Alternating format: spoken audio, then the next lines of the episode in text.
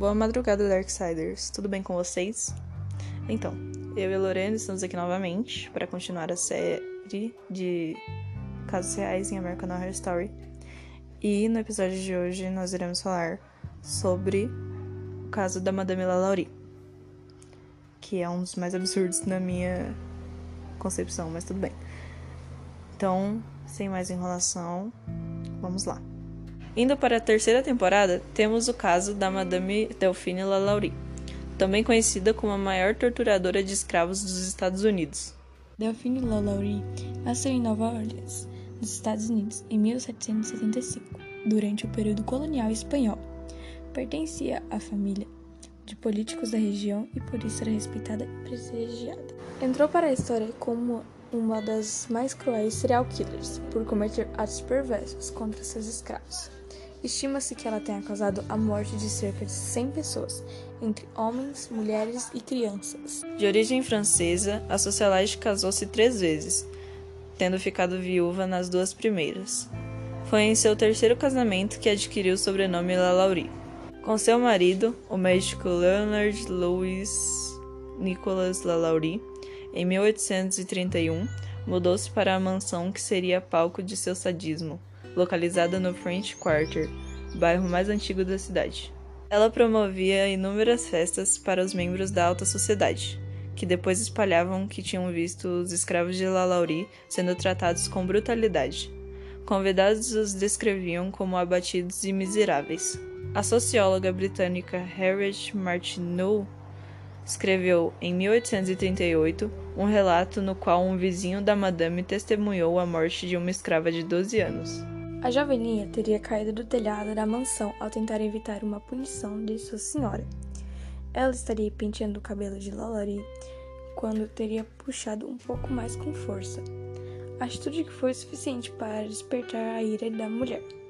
O caso rendeu uma investigação das autoridades, que, após encontrarem evidências de maus tratos dentro de casa, sentenciaram o casal com a perda de nove escravos. Outras histórias circulavam na região, entre elas a de que o escravo responsável pela comida viveria acorrentado ao fogão, e que as filhas de Delfine eram espancadas toda vez que tentavam alimentar ou ter algum contato com os prisioneiros. A prova concreta da realidade vivida dentro da construção de dois andares no Royal Street viria mesmo em 1834. No dia 10 de abril a polícia e os bombeiros foram notificados de um incêndio na residência. Chegando lá, a primeira cena que encontraram foi a de uma senhora na faixa de 70 anos amarrada pelo tornozelo no fogão. A escrava afirmou que tinha começado o fogo como tentativa de suicídio. Muitos morreram carbonizados. Após o fogo ter sido controlado, algumas pessoas tentaram entrar no alojamento dos escravos para ter certeza que não havia mais ninguém. A Madame Lalaurie tentou impedir a todo custo, porém os moradores conseguiram arrombar o local. A cena que encontraram foi chocante. Havia sete escravos, terrivelmente mutilados. Alguns estavam suspensos pelo pescoço, com os membros rasgados de uma extremidade à outra.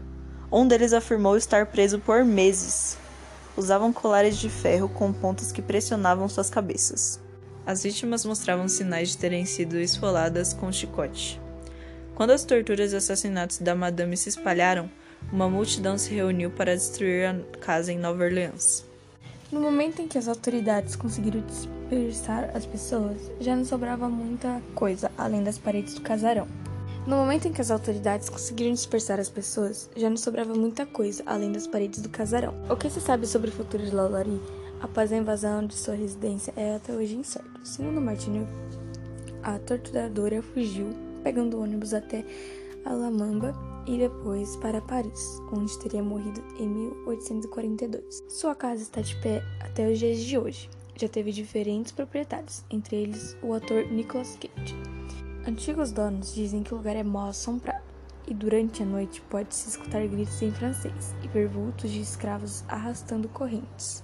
A reputação de Delphine Lalaurie é conhecida por todos. Ela entrou para a história como a maior torturadora de escravos dos Estados Unidos.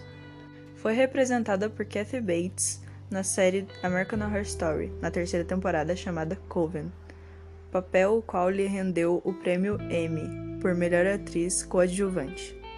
E esse foi o último caso por enquanto. Se der certo, a gente continua. Mas é isso. Obrigada, boa madrugada e obrigada por nos ouvir.